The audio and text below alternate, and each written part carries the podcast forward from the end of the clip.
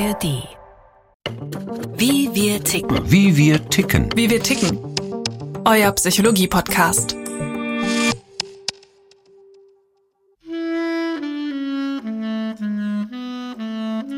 Froh zu sein bedarf es wenig. Das alte Volkslied singt das so leicht dahin, eine Melodie auf den Lippen und passt schon. Der moderne Mensch jedoch hat in der Regel mehr als genug anderes Zeug um die Ohren. Die To-Do-Liste ist voll und Frohsein steht, wenn überhaupt, nicht gerade auf Platz 1. Mit der Welt und sich selbst weitgehend im Reinen zu sein, ist auch gar nicht so einfach hinzukriegen, wie das Lied behauptet. Ein paar Bedürfnisse wollen nämlich durchaus befriedigt sein, damit man sich einigermaßen wohl in seiner Haut fühlen kann. Und es geht jetzt nicht um ein Butterbrot und die Wasserflasche im Rucksack. Der Psychologe und Psychotherapeut Johannes Hessler Kaufmann spricht von grundlegenden seelischen Bedürfnissen, die nicht nur Kinder haben.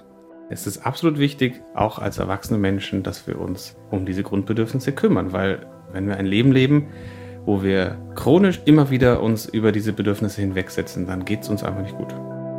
Und diese Bedürfnisse wären, bitteschön, mal eben schnell zum Mitschreiben. Augenblick sagt die Psychoanalytikerin Ursula Frischkorn. Man könnte für einen ersten Eindruck auch kurz mal innehalten und in sich hineinhorchen. Ich glaube, dass man sehr schnell in sich merkt, dass es bestimmte Sehnsüchte gibt in den meisten Menschen nach Sicherheit, nach Geborgenheit, nach verstanden werden, nach gesehen werden, nach so einem Gefühl, da ist jemand, der mich auch in meinen ganzen Seltsamkeiten, ich glaube, jeder Mensch empfindet, wenn er auf Entdeckungsreise geht, sich selbst an manchen Stellen auch als beschämend oder als seltsam und sich da zu trauen, sich zu zeigen, einem anderen und sich selber, das gehört fast zusammen. Self-Care und Achtsamkeit. Die boomende Selbsthilfebranche zeigt, wie schwer es fällt, innere Signale angemessen zu deuten. Ist es nun Hunger oder Frust? Hm, kann schon sein, dass man als erwachsener Mensch den Draht zu dem einen oder anderen Urbedürfnis verloren hat. Das Alltagsleben ist schließlich kein Wunschkonzert. Doch die Zähne zusammenzubeißen bringt auf die Dauer eben auch nichts, sagt der Psychologe. Uns geht es einfach nicht gut, wenn wir diese Bedürfnisse haben und unser Leben so gestalten, dass wir niemanden zur Hilfe holen, zum Beispiel wenn es uns schlecht geht womit sich die sprichwörtliche Katze in den Schwanz beißt, wenn man einfach weiter wurstelt, obwohl im Herzen eine Sehnsucht zieht oder im Magen ein Unbehagen grummelt. Medikamente therapieren dann vielleicht die Symptome, ohne die Ursache zu beheben. Und die liegt aber wo genau? Meiner Ansicht nach kann man körperliche und seelische Prozesse nicht wirklich voneinander trennen. Trotzdem wird die Aufspaltung von alters her betrieben und auch verlangt nach dem Motto Was sagt dein Kopf, was will dein Bauch? Doch körperliches und seelisches Empfinden sind unlösbar miteinander verwoben. Zum Beispiel, wenn ich jetzt ganz schlimmen Liebeskummer habe, dann habe ich auch keine Lust mehr zu lernen, dann verliere ich den Appetit, dann kann ich nicht mehr schlafen. Da merkt man, wie die Bedürfnisse in irgendeiner Weise in jedem Menschen ein Zusammenspiel eingehen. Wo also mit dem Aufdröseln beginnen? Aus den 1970er Jahren stammt die Idee einer sogenannten Bedürfnispyramide. Sie beruht auf einer Theorie des amerikanischen Psychologen Abraham Maslow und besagt, grob vereinfacht, Zunächst müssen physiologische Grundbedürfnisse nach Luft oder Essen befriedigt sein, bevor sich soziale zwischenmenschliche Bedürfnisse melden. Dann kommen Individualbedürfnisse nach Wertschätzung und Erfolg zum Zug, und der Drang zur Selbstverwirklichung bzw. der Wunsch nach Transzendenz taucht erst auf, wenn sich der Mensch satt, geborgen, sicher und anerkannt fühlt. Die Psychoanalytikerin Ursula Frischkorn äußert Kritik. Maslow hat in jedem Fall sehr wesentliche Bedürfnisse erfasst, aber seine Überlegung, dass untere Basisbedürfnisse erfüllt sein müssen, dass überhaupt höher gestellte Bedürfnisse im Menschen auftauchen können, das ist sicherlich eine Theorie, die so nicht stimmt, weil selbst in Situationen ganz starker Entbehrung Menschen trotzdem das Bedürfnis haben, in irgendeiner Weise sich zu individuieren. Und im Extremfall kann es sogar sein, dass man mit Büchern eine Weile überlebt, wenn man nichts zu essen hat, sage ich jetzt mal.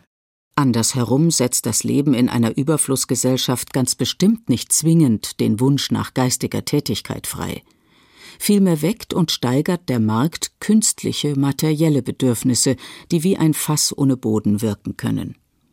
Der Psychoanalytiker Erich Fromm warnte 1976 in seinem berühmten Buch Haben oder Sein, der Konsument ist der ewige Säugling, der nach der Flasche schreit. Letztlich bekommt er nie die richtige Nahrung. Und die richtige Seelennahrung wäre? Die Frage bewegte schon antike Philosophen. Ihre Antworten reichten von A wie Aufrichtigkeit und Achtsamkeit bis zu Z wie Zugewandtheit. Heute, nach mehr als 140 Jahren psychologischer Forschung, gibt es zahlreiche Theorien, die etwas Licht ins Dunkel menschlicher Wünsche und Begierden bringen. Angefangen mit Sigmund Freud, der Primär- und Sekundärtriebe identifizierte sowie einen Lebens- und einen Todestrieb, über die Bindungstheorie bis hin zur modernen Selbstbestimmungstheorie, die drei Grundbedürfnisse formuliert, nämlich die nach Kompetenz, Autonomie und sozialer Eingebundenheit. Alle Modelle eint, dass es um Bedingungen geht, in denen ein Kind, ein Organismus gut gedeihen kann. Doch welche Schule hat Recht oder mehr Recht? Der Psychotherapieforscher Klaus Grave unternahm zu Beginn der 2000er Jahre Meta-Analysen diverser neurowissenschaftlicher und psychologischer Studien, um Gemeinsamkeiten herauszufiltern.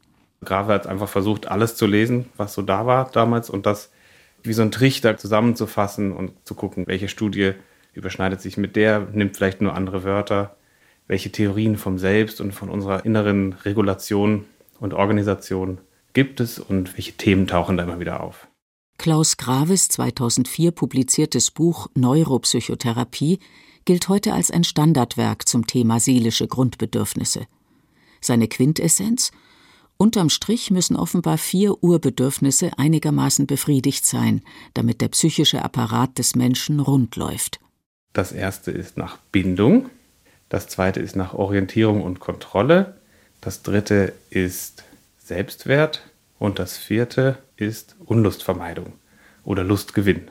Erklärt der Psychologe Johannes Hessler Kaufmann, um allerdings gleich einzuschränken. Die könnte man aber sicher auch anders formulieren. Oder es gibt sicher auch Leute, die widersprechen würden, dass es nur diese vier sind oder dass die anders heißen sollten zum Beispiel. Die analytische Kinder-, Familien- und Paartherapeutin Ursula Frischkorn etwa bevorzugt die Selbsttheorie des amerikanischen Psychiaters und Psychoanalytikers Joseph D. Lichtenberg. Diese erklärt zunächst, wie auch Klaus Graves Modell und viele andere, das allerwichtigste Grundbedürfnis ist Bindung und Zugehörigkeit denn es wird ja wohl kaum jemand bestreiten, dass Menschen ein unmittelbares Bedürfnis haben, sich aufeinander zu beziehen und auch eigentlich unbewusst sich in dem, was sie so wollen, miteinander abstimmen. Und wir suchen dann nach einer gewissen Stimmigkeit, nach einer Resonanz.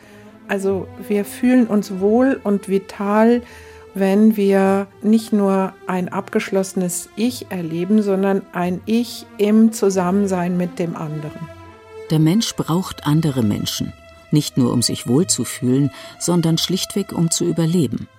Deshalb verfügen Babys von Geburt an über die Fähigkeit, auf sich aufmerksam zu machen, ob sie nun hungrig sind oder sich ungeborgen fühlen.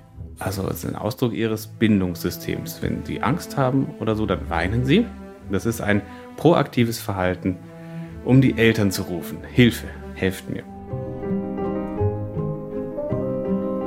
Dann gibt es ein Grundbedürfnis nach Neugier und Exploration, wo man eine ganz eigene Art entwickeln möchte, die Welt zu entdecken und in der Welt auch seinen Platz zu finden. Das Grundbedürfnis nach Neugier und Exploration hängt eng mit dem Wunsch nach Orientierung und Kontrolle zusammen, den Klaus Grave herausgearbeitet hat. Andere Theorien sprechen von Autonomie. Egal wie man es benennt, die Welt entdecken zu wollen, heißt auch zu versuchen, sie unter Kontrolle zu bringen. Kinder lieben es, den Lift zu holen, weil sie dort ihr Kontrollbedürfnis befriedigt sehen. Sie wissen, wenn ich hier drauf drücke, dann macht es Ding irgendwann und dann kommt der Lift und ich habe es gemacht. Also ich kann Pläne machen, ich kann rausgehen in die Welt, ich kann die umsetzen, ich kann sehen, dass ich was bewegen kann in dieser Welt.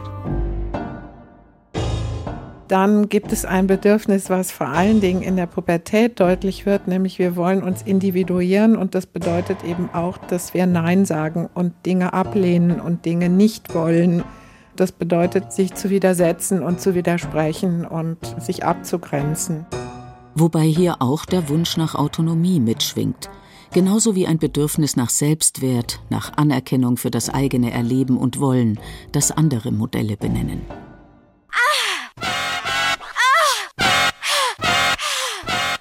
Und zum Schluss haben wir alle ein starkes Bedürfnis nach sinnlichem Vergnügen. Da fällt dann natürlich auch die Sexualität mit rein. Das sind so wesentliche Bedürfnisse, die man eigentlich überall letztlich irgendwie wiederfindet. Also Schüler haben ein Neugierbedürfnis, sie wollen aber auch gut geborgen sein in der Gruppe oder Sympathie entwickeln für einen Lehrer, dann fühlen sie sich viel wohler. Und das Ganze soll aber auch irgendwie Spaß und Lust machen. Alles nachvollziehbar. Aber man sieht auch, sich mit Rastern oder Kategorien dem menschlichen Wollen, Wünschen, Bedürfen und Brauchen zu nähern, gleich dem Bemühen, einen Pudding an die Wand zu nageln. Sind es nun drei oder vier oder fünf oder sieben oder gar sechzehn Grundbedürfnisse, wie manche behaupten? Es gibt noch andere Ansätze, die sagen, es gibt eigentlich nur zwei Grundbedürfnisse, eins nach Bindung und eins nach Selbstbehauptung. Was in den Volksmund übersetzt heißt, der Mensch braucht Luft, also Autonomie und Individuation, und Liebe, sprich Bindung und Schutz. So lässt sich die verästelte, ineinander verschränkte urmenschliche Bedürfnis- und Motivationslage jedenfalls gut zusammenfassen. Ein Kind braucht eine sichere Basis, wo es weiß, da kann ich immerhin zurückkehren, da kriege ich Schutz, da wird mir geholfen, wenn ich überfordert bin, da kriege ich Wärme, Nähe, Zuneigung. Und gleichzeitig braucht es die Erfahrung, dass es eben rausgehen kann und was machen kann, sich selber behaupten kann, sich durchsetzen kann. Auch idealerweise gegen die Eltern, die beides bieten können. Ich lasse dir Freiheit und du bist bei mir sicher. Ein Kind fällt hin, wird aufgehoben und getröstet. Ein anderes wird geschimpft, weil es schon wieder losplärrt. Eltern und andere frühe Bezugspersonen lehren den Nachwuchs, wie Gefühle und Bedürfnisse zu interpretieren und zu bewerten sind. Im besten Fall sind die Reaktionen angemessen, dann bekommen Kinder tragfähige Modelle vermittelt, wie sie mit dem eigenen Erleben umgehen können. Wenn Eltern sagen, ah, jetzt hast du Angst vor dem Hund, oder weiß das Kind, ah, wenn es im Bauch kribbelt, das heißt dann Angst. Und Angst heißt nicht, dass ich wegrennen muss, sondern dass ich mir Hilfe holen kann und mir den Hund mal angucken kann, ob ich vielleicht den doch ganz interessant finde und eher hingehen möchte, obwohl ich Angst habe. Aber Eltern sind eben auch nur Menschen. Niemand ist perfekt. Vätern, Müttern, Erziehern und Lehrerinnen unterlaufen pädagogische Fehler, gar keine Frage. Wenn Kinder allerdings chronisch die Erfahrung machen, dass zum Beispiel ihr Grundbedürfnis nach Autonomie frustriert wird, weil die Eltern überängstlich sind, dann kann das innere Regulationssystem Schlagseite bekommen. Die Eltern klammern, doch das Kind fühlt sich deshalb nicht geborgener in der Welt und wohler in seiner Haut, sondern verunsichert. Sein Drang, sich selbst zu erproben, findet keine Antwort. Etwas fühlt sich falsch an, ob es nun um den Wunsch nach Gesehenwerden und Akzeptanz geht oder um das Bedürfnis Spaß zu haben, Erfahrungslücken oder Irritationen der Grundbedürfnisse, die auch durch traumatische Ereignisse entstehen können, behindern eine gesunde menschliche Entwicklung. Die Psychoanalytikerin Ursula Frischkorn bringt ein Beispiel. Wenn Leute unsichere Bindungserfahrungen haben, dann entsteht eben oft eine Situation, dass man unsicher ist, was man im Zusammenhang mit anderen wirklich bekommen kann. Also man entwickelt unter Umständen Ängste und soziale Probleme und dann flüchtet man sich möglicherweise ganz unbewusst in Dinge, die man unmittelbar immer zur Verfügung hat. Also Essen oder Trinken oder im Extremfall Alkohol oder Drogen ersetzen im Grunde genommen eine Bindung an ein menschliches Objekt. Die Psychoanalyse spricht von Ersatzobjekten und Ersatzbefriedigungen, wenn grundlegende Bedürfnisse wiederum oft unbewusst umgelenkt werden, weil das eigentliche Ziel nicht erreichbar ist, warum auch immer. Auch Gesetze und Moralvorstellungen setzen ja deutliche Grenzen, nach dem Prinzip Finger weg. Der Mensch passt sich den Verhältnissen an und den Vorstellungen, wie Mann zu sein hat, eben weil er oder sie vor allem geliebt, geachtet und geborgen sein möchte. Konflikte mit anderen Grundbedürfnissen sind also fast vorprogrammiert. Eins sagt Hü, das andere Hott. Umso wichtiger, dass einzelne Impulse und Emotionen nicht aufgrund prägender Erfahrungen mit dem Urteil ganz böse und sehr schlecht belegt sind, sagt der verhaltenstherapeutisch orientierte Psychologe Johannes Hessler Kaufmann. Etwa, wenn ein Dauersingle drauf und dran ist, sich zu verlieben. Und gleichzeitig ein Gedanke kommt, das darfst du nicht, da droht Strafe, da droht Abwertung. Dann erleben wir das als innere Spannung. Also weil der Impuls geht Richtung Bindung und die Bewertung, die wir gelernt haben durch die Interaktion mit dem Umfeld, sagt uns, geh dem nicht nach. Das fühlt sich unangenehm an, also das erlebt man wirklich als körperliche Spannung. Wenn man sich nie traut, Nein zu sagen, wenn man jedes Lustgefühl für verderblich hält oder sich selbst für eigentlich total unfähig, dann machen die Menschen verschiedene Dinge, diese Spannung zu regulieren. Zum Beispiel ganz viel arbeiten oder gar nicht mehr arbeiten und nur noch im Bett liegen oder ganz viel Sex haben oder Drogen nehmen oder Zwang zu entwickeln oder nichts mehr zu essen oder ganz viel zu essen und so weiter. Also so könnte man es verstehen, wie die Frustration der Grundbedürfnisse sich dann symptomatisch äußert. Die ureigenen Bedürfnisse zu kennen bzw. zu erkennen, welche inwieweit frustriert worden sind, ist das eine. Das andere ist, sich selbst trotzdem zu akzeptieren, mit all den Macken, die man hat bzw. während des Heranwachsens abbekommen hat. Es gibt ja diesen flapsigen Spruch, es ist nie zu spät für eine gute Kindheit. Das bedeutet aber, dass man einen sehr, sehr schwierigen Schritt wagt, nämlich davon wegzukommen, dass man die Ursachen für das eigene Unglück in der Welt und im Außen verortet. Ja, da war der Vater, der den Wunsch nach Autonomie ignorierte, und die Mutter, die jede Neugier im Keim erstickte, die Lehrer, die einem die Lust am Lernen nahmen, die Frauen und Männer, die einen sitzen ließen. Schreckliche Erlebnisse. Und überhaupt, da ist diese Leistungsgesellschaft mit ihrem Konformitätsdruck. Richtig weiter kommt man aber eigentlich nur, wenn man sagt, na ja, die tiefste Quelle meines Unglücks liegt darin, wie ich mich zu den Dingen stelle, also welche Antwort ich gebe auf die Zumutungen des Lebens. Und da braucht es dann auch eine Einstellung zu sich selber, wo so ein Stück Selbstfürsorge oder Selbsttrost oder sehr beliebt ist ja dieses Bild des inneren Kindes, was man lernen muss, selber zu trösten. Das ist sicherlich dann eine Fähigkeit, die man aber oft nur entwickelt, wenn man tatsächlich auch real bei einem anderen Menschen Trost und Verständnis erlebt. Die Lektüre eines Ratgebers zum Thema Wie werde ich glücklich genügt wohl kaum. Mit Freunden oder Lebensgefährtinnen lassen sich Erfahrungen machen, die das innere Erleben gerade rücken. Aha, so also fühlt es sich an, wenn jemand zuverlässig da ist, wenn gewisse Eigenheiten nicht als Spinnereien bezeichnet werden, wenn die Sehnsucht nach Nähe keine Abwehr hervorruft. Auch eine Psychotherapeutin, ein Psychotherapeut kann dabei helfen, das ganze und nicht nur das halbe Paket der Grundbedürfnisse in den Blick zu bekommen, also auch die Schattenseite des ehemaligen Kindes. Man nennt es Nachbeeltern, begrenztes Nachbeeltern. Also man verhält sich dann wie ein Vater oder eine Mutter und versucht den Leuten genau das beizubringen, was sie damals nicht gelernt haben.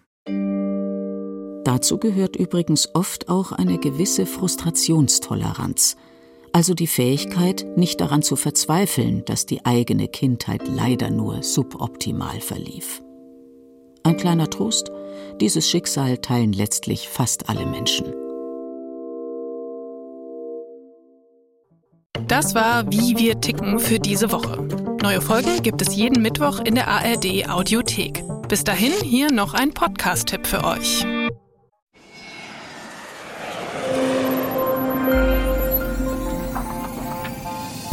In Radio Wissen ist der Name Programm.